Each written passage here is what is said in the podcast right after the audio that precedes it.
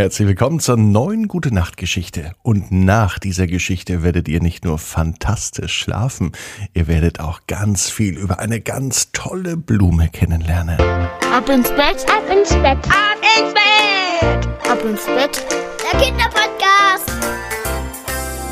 Hier ist euer Lieblingspodcast. Hier ist Ab ins Bett mit Episode 163 am Freitagabend. Eine ganz tolle Episode der Gute Nacht Geschichte. Heute heißt es nämlich Benjamin das Gänseblümchen. Und ob und welche Abenteuer ein echtes Gänseblümchen erleben kann, das hören wir heute Abend. Aber noch nicht jetzt. Was machen wir vorher?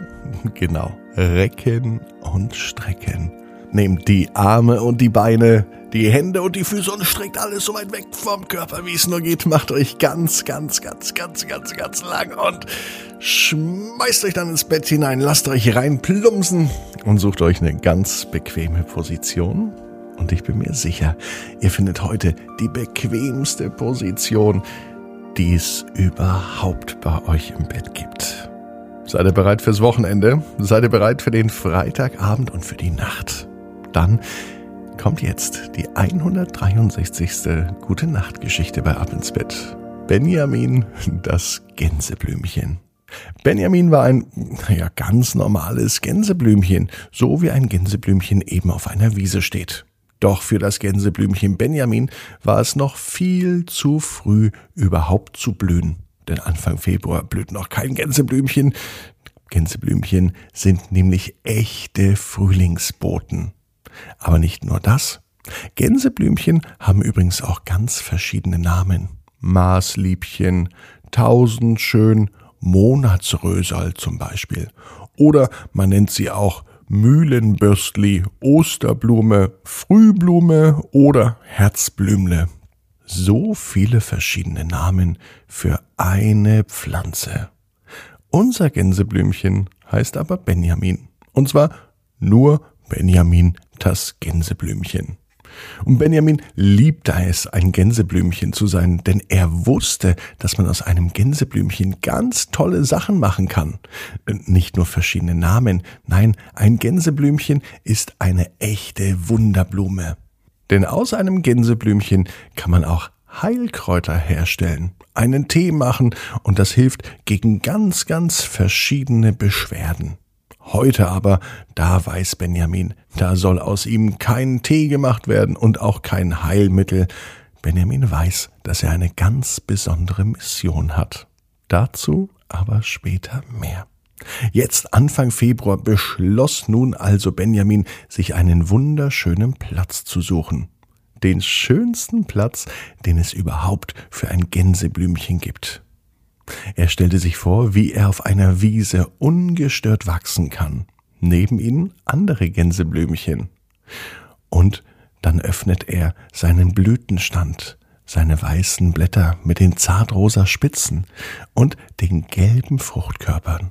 Ja, so sieht ein Gänseblümchen aus.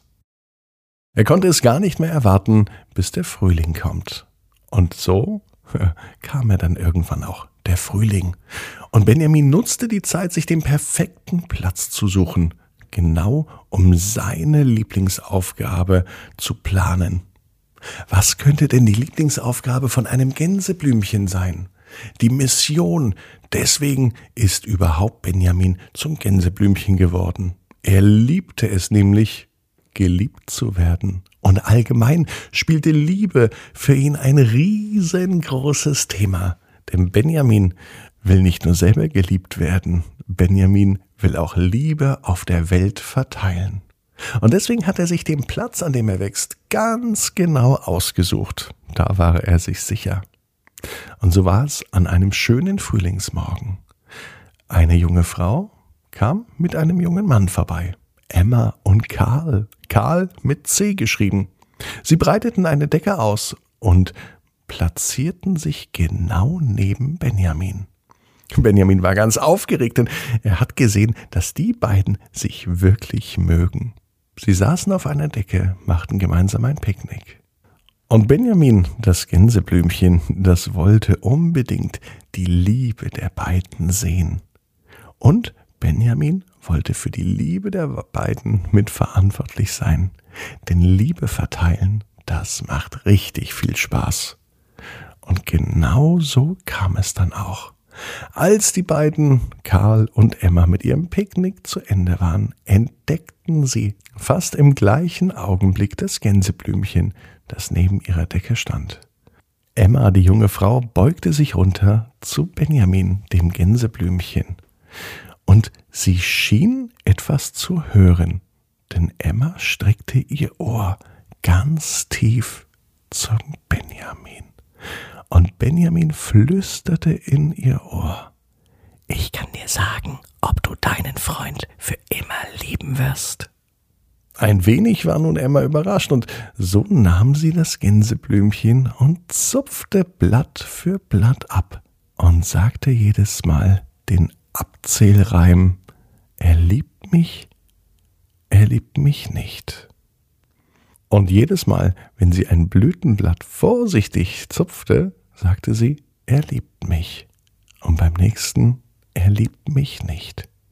Und so machte sie es immer weiter mit jedem einzelnen Blütenblatt. Er liebt mich, er liebt mich nicht. Er liebt mich, er liebt mich nicht. Und beim allerletzten Blütenblatt, das sie abzupfte, sagte sie, er liebt mich. Und Benjamins Aufgabe als Gänseblümchen war erfolgreich erledigt.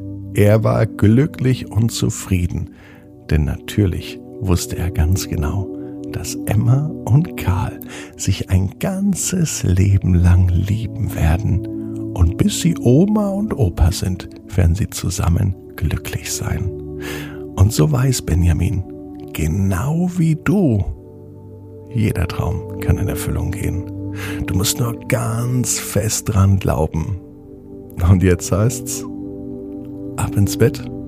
Träum was Schönes. Bis morgen, 18 Uhr, ab ins Bett.net. Dann mit der Geschichte Levio und sein Rennflitzer.